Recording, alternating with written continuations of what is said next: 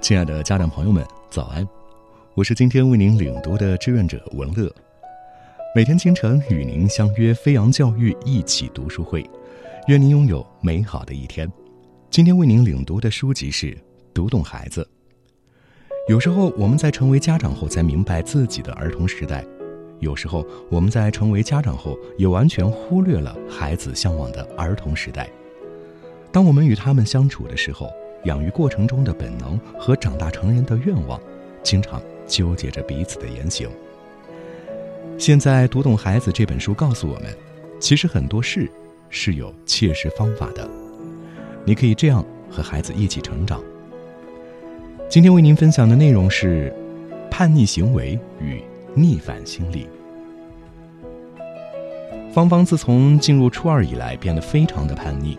芳芳的父母感到很着急。家长说东，她偏往西，经常故意跟家长对着干，在家也不愿意跟家长说话，家长说点什么，他就觉得很烦很啰嗦。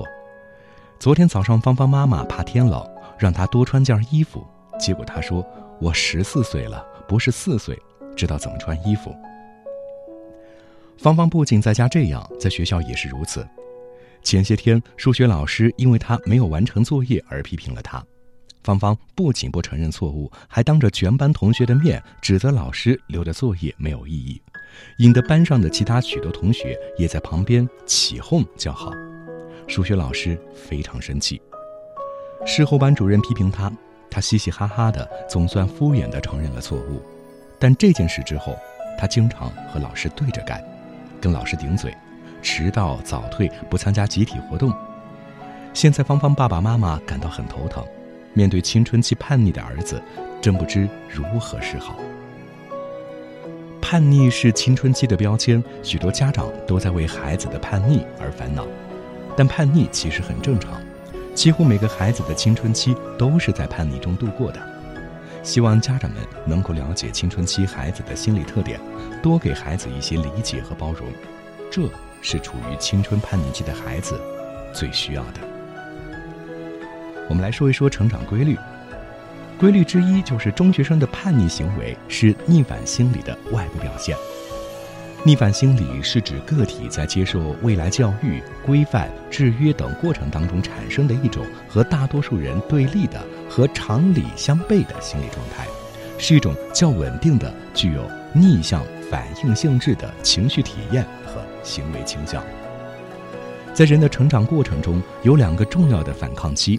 第一个反抗期在两到四岁，这个时期儿童的反抗主要是指向身体方面的，其反对父母对他们身体活动的约束。第二个反抗期在青春期，在初中表现得更突出，这时的反抗由逆反心理导致，主要是为了获得独立和尊重。这一项调查显示，中学生中经常存在逆反心理的占百分之三十二点六。偶尔存在逆反心理的达百分之八十九点四。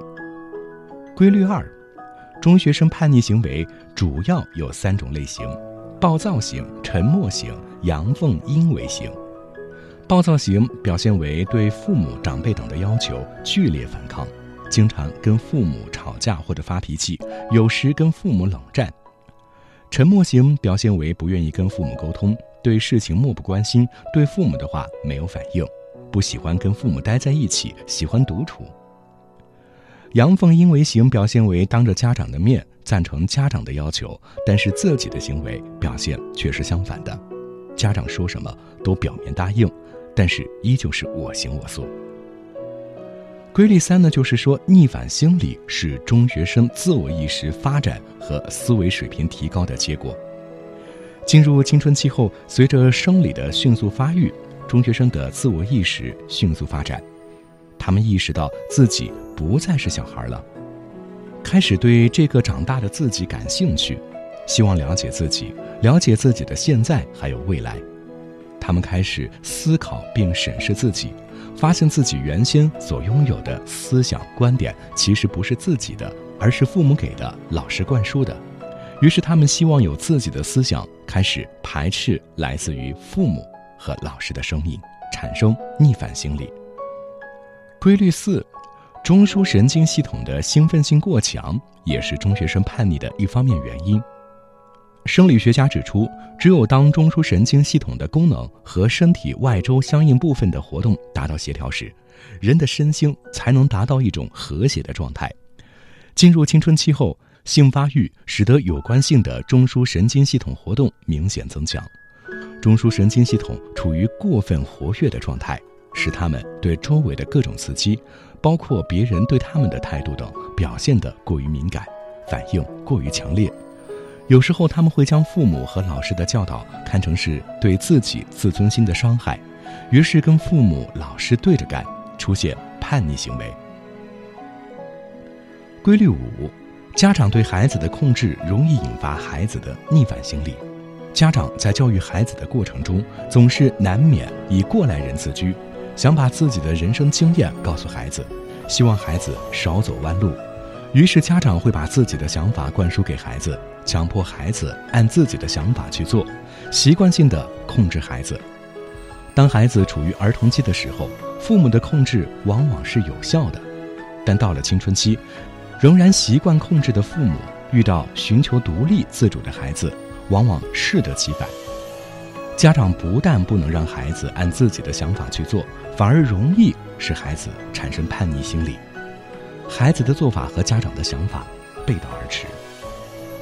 规律六，逆反心理具有消极和积极双重作用。逆反心理的不良影响在于使家庭和学校教育不能顺利进行，加剧亲子矛盾、师生矛盾，严重的可能会出现孩子逃学、打架、离家出走等一些问题。此外，逆反心理会加强青春期孩子的情绪问题，出现多疑、偏执、冷漠、暴躁等不良情绪，导致意志衰退、学习被动、生活萎靡等。但是从另一个角度来说，逆反心理是青春期孩子的正常的表现，逆反心理对青春期孩子也有积极影响。叛逆的过程是孩子重新认识自我、定义自我的过程。孩子通过独立思维和新的尝试，重新评估自己的能力、性格、优缺点等，对自己的认识越来越客观全面。此外，中学生在与成人的对抗中增强自信心和自豪感。伟大的教育源于点滴的生活，成长的烦恼需要科学对待。读懂孩子，让我们和孩子一起成长为更好的人。感谢您的收听。明天我们再见。